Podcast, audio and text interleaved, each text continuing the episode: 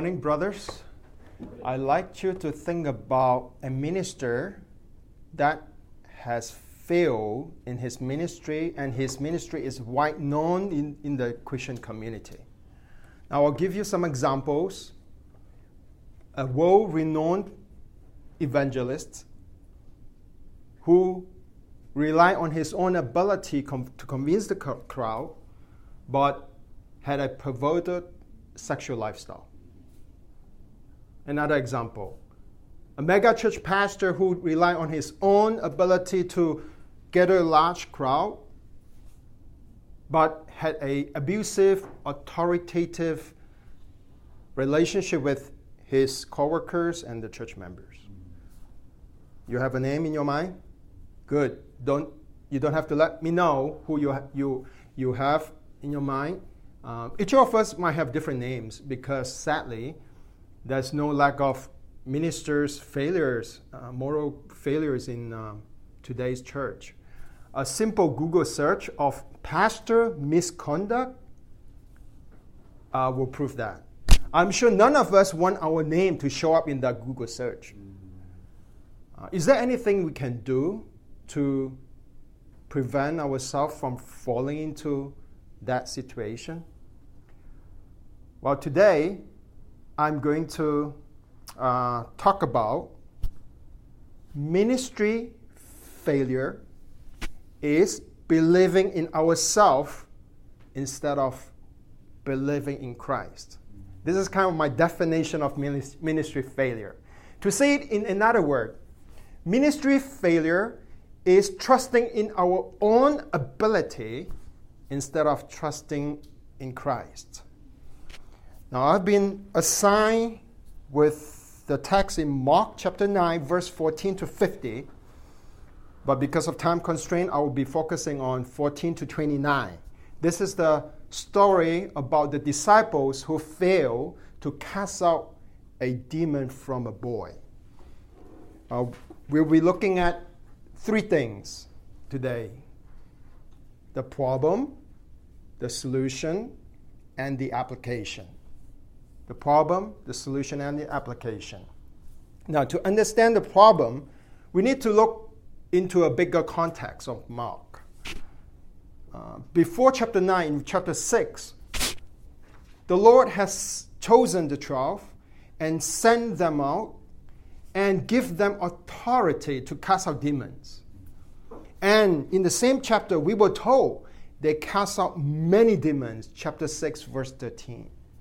Now, the question is when they get to chapter 9, why suddenly they could not cast out this demon in this boy? What is the problem? So, we're going to look into the text. Um, starting from verse 14. And when they came to the disciples, they saw a great crowd surround him, them, and scribes arguing with them. And immediately all the crowd when they saw him, were greatly amazed and ran up to him and greeted him. And he asked them, What are you arguing about with them? And someone from the crowd answered him, Teacher, I brought my son to you. Has he? For he has a spirit that makes him mute, and whenever it seizes him, it throws him down, and he foams and grinds his teeth and becomes rigid. So I asked your disciple to cast it out and they are not able. And he answered them, O faithless generation, how long am I to be with you? How long am I to bear with you? So, what is the problem? When we see the text, we see that the disciples failed to cast out this demon, and they ended up arguing with the scribes. And then the people were watching them. You know, this is like a similar scene we can see in today's church when, when a pastor fails in his ministry, like he has some sort of moral issues. We see television talk about him, social media, Twitter, and the world is watching us. What kind of testimony are we giving to the world? And the rest of the, mess, the, the story is really about Christ interaction with the Father. It's their conversation back and forth. And this is a typical pattern in the gospel. The Lord um, oftentimes will use his interaction with other people to teach his disciples spiritual lessons. Can you, identif- can you identify with that? No, the Lord has used, uh, maybe some of you has experienced ministry failure. And, and the Lord used other people in your life to teach you a spiritual lessons. And this is what happened in, in this passage. That's the problem. So when we look into the, um, the uh, Jesus' response to the Father, what did he say? He said, "Oh, faithless generation." Now, most commentator agree that this is the rebuke on of Christ to his disciples. This is bad, brothers. we, we, we don't want the Lord to rebuke us when we serve him. Um, now, all of us are getting really, really good education here in DTS, maybe some of the best. And a lot of us are in ministry already. Some of you have been promoted to senior pastor, some, are, some have been uh, uh, promoted to full-time worker in a church or ministry at, on campus. You know, if not, you will. You will have ministry success. Now, the challenge is the more we know about the Bible, the more we know about ministry, the more temptation we will face to trust in ourselves instead of Christ. That's the problem. So, what is the solution? Let's look at the text. And starting in verse 19, Christ said, Bring him to me. Bring him to me, brothers. We need to bring our ministry challenges to the Lord. And then after, the, the, and then what happened next was the, the demon attacked the boy again. And then the father came to the Lord and he asked him to help him. You know, he said, If you can, can you help us? Now, he wasn't sure the Lord can, but he, he went anyway. Brothers, and it's interesting to see that the Lord's answer. He said, If for anyone who believe, all things are possible.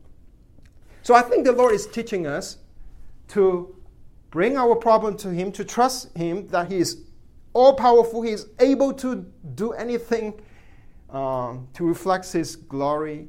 But we need to trust the result to Him because He is sovereign. We need to pray for God's help. We also need to pray that His will be done in our life. And as we continue to look into the story, we see that the father responded. He said, I believe. I believe. But help me with my unbelief. He was real to, to Christ. Brothers, we, you and I are seminarians and, and ministers. Uh, we are very good at one thing hiding our doubts from other people. We don't want you know, the people that we serve think we, we, we have doubts. We are very good at that. Brothers, we need to be true to God, to Christ. Christ can take our doubts. You know, uh, we need to be sincere and humble and ask the Lord and bring our weaknesses to Him and say, Lord, I, I don't know how to do this. I don't know how to write this outline. I, I cannot serve these people unless you provide. So that's, that's the solution. And now we need to ask about the application. What is the application? Let's read the text. In verse 25, when Jesus saw that the crowd came running together, he rebuked the unclean spirit, saying to him, to it, You mute and deaf spirit, I command you, come out of him and never enter him again. And after crying out and convulsing him terribly, it came out, and the boy was like a corpse so that most of them say, He's dead. But Jesus looked at him and he raised him up. he arose. And then they get into a room, and the disciple asked the Lord, Why? Why, why we couldn't cast it out? The Lord answered, This kind cannot be driven out except by prayer. Brothers, I think none of us will face demon possessed people in our ministry. But how can we apply this scripture to our life as minister? I think the text is driving us to these lessons where when we serve God, we need to depend on Him, trust in Him instead of ourselves. Brothers, the greatest failure of a minister is not failing to grow the ministry that you serve. It is a failure to grow your faith in Christ. when, I, when I talk about ministry failures, all of you immediately think about big church, big ministry.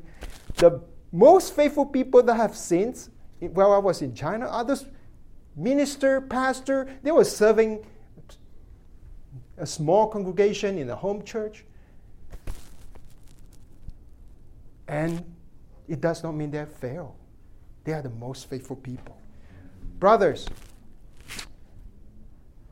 serving the Lord with our own strength is like running marathon with illegal drugs in the energy drink. if you do that, you will be disqualified. I'm a runner. now, serving the Lord in ministry by believing in Him instead of ourselves is like running, running uh, and, and drinking with the official sanctioned energy drink. Christ is God official sanctioned energy drink for us. You need, do you want your bottle to be filled with yourself or Christ? Application. We need to um, a, a, a, lifestyle of, of, of, ministry failure doesn't happen overnight. I mean, it, it doesn't happen just like that tomorrow, you know. It is a, a result of a lifestyle of trusting in ourselves. If we ignore that, our pride is going to grow and grow, and eventually we might end up in a Google search. It's a lifestyle. So, therefore, we need to cultivate a lifestyle of dependence on the Lord and not ourselves. And we can cultivate the life, this lifestyle in prayer. Brothers, I don't know how much you pray. Maybe you are a prayer warrior already, but maybe you are not. Maybe you just go through the motion. You know, I, I need to pray, so let me pray. And you're not sincere. Maybe you, you just pray, pray out of habit. Do you really pray because you feel that I cannot do this? I cannot serve the people. I have no word to say on a preaching class unless Christ, you do it through me. I'd like you to examine your prayer life right now and ask the Lord to give you one idea where you can change, just one way you can change to make yourself more dependent on Christ and less dependent on yourself. And this is a lifestyle choice that you need to do it today, starting in seminary. Not when you are successful in ministry and when you are at the cliff of failure. Now, brothers, today we, t- we talk about the problem, the solution, and the application. We need to pray, but we are all sinners saved by grace. No matter how much we try, we inevitably might fall into some failures. But Christ will never give us up. It was Christ who came when the disciples failed to cast off the demons. It was Christ who came up from the Mount of Transfiguration to seek them. It was Christ who called them, told them to bring the child to him. It was Christ who raised the child from dead, cast off the demons. It was Christ who told them, you need to pray. Brothers, pray.